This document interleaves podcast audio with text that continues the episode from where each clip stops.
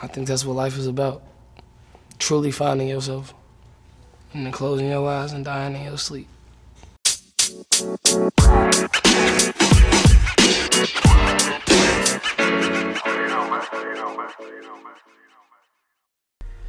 Kid Cudi, un des plus grands noms du hip-hop américain.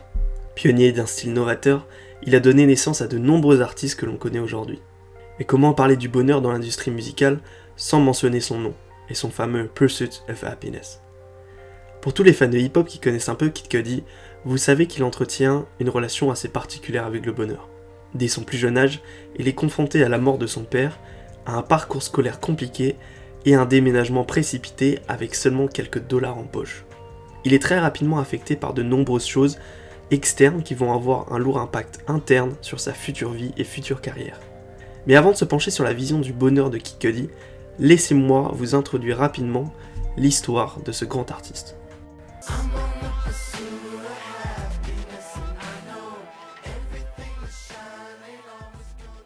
Artiste incontournable de la scène américaine, Kid Cudi a su s'imposer comme une référence du hip-hop au fur et à mesure de sa carrière. Mais le chemin est loin d'avoir été sans obstacle. La vie a rapidement mis à l'épreuve Kid Cudi avec la mort de son père alors qu'il n'a que 11 ans. Cet événement tragique va bouleverser ce jeune enfant qui aura tendance à s'isoler et à adopter des comportements qui lui causeront du tort dans sa scolarité notamment.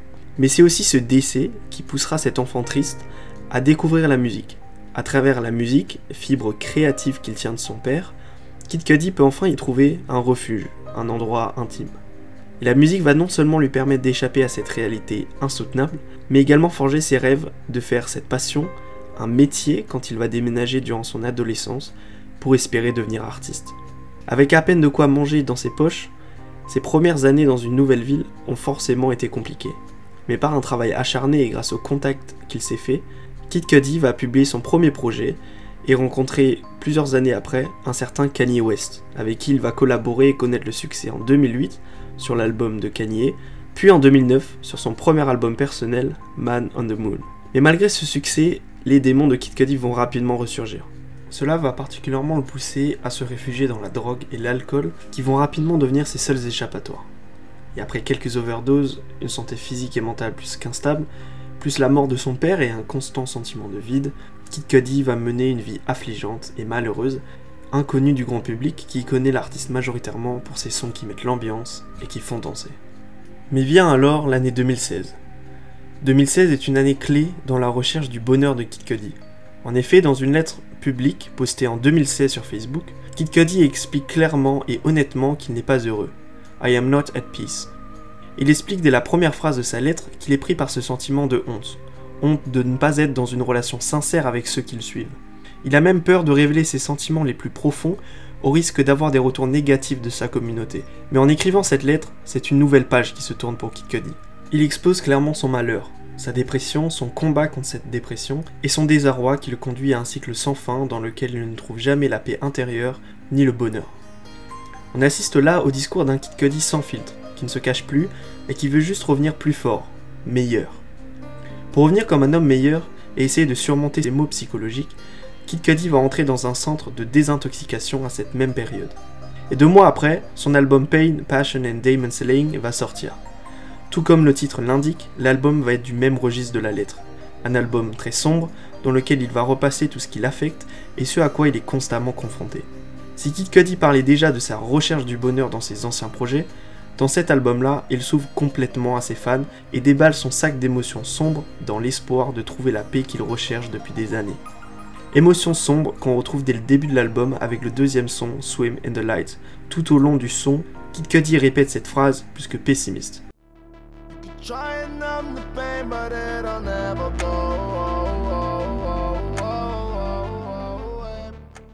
La douleur n'est donc pour lui plus un terrain inconnu.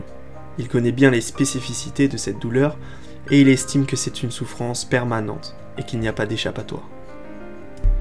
La lettre qu'il a publiée sur Facebook, suivie de la sortie de son album, a mis un gros coup de marteau à sa communauté pendant près de deux ans. Il faudra en effet attendre l'année 2018 pour que Kid Cudi donne des nouvelles à ses fans et montre une image complètement différente de celle donnée en 2016. Le 8 juin 2018, il sort un album en collaboration avec Kanye West, nommé Kid See Ghost. Composé seulement de 7 titres, cet album va se classer dès les premières semaines dans le top des sorties américaines et surtout rassurer les fans de Kid Cudi. Plus qu'un simple album, Cudi va en particulier mettre ses fans au courant de son combat contre la dépression et son bonheur en général. Dans le son Free, Kanye et Kid Cudi vont répéter trois simples mots I feel free tout au long de la chanson. Mais ces trois mots font totalement sens quand on connaît le passif de Kid Cudi avec sa dépression. Ces paroles apparaissent comme un symbole de rédemption, rédemption que Kid Cudi est fier d'afficher après ce qu'il a traversé. Et bien que son couplet soit court, Cudi précise qu'il se sent loin de son passé. Feeling out of my past life. Et qu'il a tellement enduré qu'il ne sent plus la douleur. I don't feel pain anymore. S'il répète le mot free, ce n'est pas anodin. C'est bien parce que Kid Cudi se sent délivré de son passé douloureux et qu'il s'est maintenant libéré des terribles chaînes de la dépression qui le retenaient pendant si longtemps. Et comment parler de la rédemption de Kid Cudi sans évoquer le son Reborn, dans lequel il expose que son passé est derrière lui et qu'il se sent comme un nouvel homme. Dans ce son, Kanye prend le micro pour seulement quelques lignes et laisse la lumière à Kid Cudi sur ce son, puisqu'il va faire la majorité du son en solo. Avec une voix mélodique et un delivery sincère, Kid Cudi se qualifie de René. C'est un nouvel homme qui est en constante avancée dans sa quête du bonheur, même si cette dernière semble interminable et complexe. Son discours est un vrai contraste avec ce qu'il avait écrit dans ses albums précédents et sa lettre tragique en 2016. Mais c'est justement cette évolution qui fait la beauté de ce son et de cet album en général.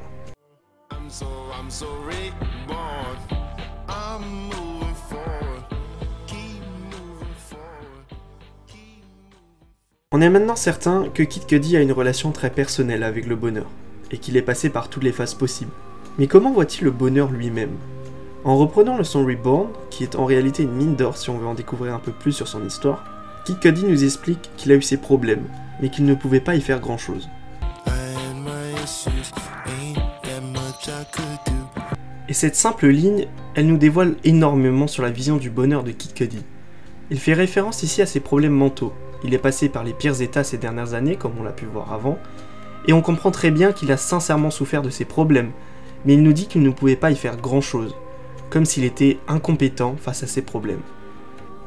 Et la vision que Kid Cudi a de son bonheur et de ce qui affecte son bonheur rejoint en réalité une célèbre école philosophique cruciale dans le game du bonheur. Cette école, fondée au 3 siècle avant Jésus-Christ, on l'appelle le stoïcisme. Ce qui est essentiel dans la quête du bonheur stoïcienne, c'est qu'il est impératif de distinguer les événements qui dépendent de nous et ceux qui n'en dépendent pas. Pour les stoïciens, il est simplement futile de se concentrer sur ce qui ne dépend pas de nous, donc les faits, ce qui nous arrive, mais bien se pencher sur ce qui dépend de nous, donc notre perception de ces faits, notre réaction face à ces événements. Pour les stoïciens, notre volonté intérieure est notre arme la plus forte, et rien ne peut venir endommager cette volonté, ce fort intérieur. Si l'on prend un exemple assez simple, mais triste, c'est la mort d'un proche. Un stoïcien peut perdre son père par exemple. Mais au contraire de la majorité des personnes, le stoïcien lui ne va pas du tout se morfondre et s'apitoyer sur son sort. Certes, il a perdu une personne qui lui était chère, mais cela ne va pas affecter son bonheur, car il ne peut rien y faire. La personne est décédée et il ne peut pas le changer. Son bonheur en revanche réside bien dans la façon dont il va réagir à la mort de son père. Va-t-il percevoir le décès comme une étape ignoble et désespérante, ou bien plutôt comme un nouveau départ? Cela ne dépend que de lui, et c'est bien sa réaction face au décès qui va orienter son bonheur. Donc pour revenir à Kid Cudi, l'artiste applique cette même vision stoïcienne pour son propre bonheur. Il a connu des périodes horribles, il est passé par les pires états, il a été envoyé en centre de désintoxication, il a perdu des proches à un jeune âge, certes c'est très triste, mais ce sont de simples faits. Tout ça ne dépend pas de lui, il en est conscient et il l'accepte. Il sait que son bonheur réside dans sa perception de ces faits et non directement dans les faits. C'est pour ça qu'il ne peut rien y faire. Cette vision stoïcienne est d'ailleurs renforcée dès la prochaine parole, car il explique que la paix, en revanche, est quelque chose qui commence de son côté.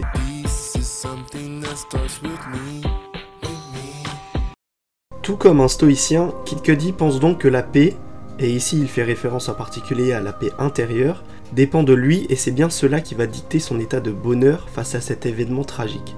Sa paix et son bonheur sont les conséquences directes de sa volonté et de son jugement, et non des événements auxquels il est confronté. Donc en résumé, il est juste de dire que Kid Cudi, tout comme Sénèque, est un stoïcien.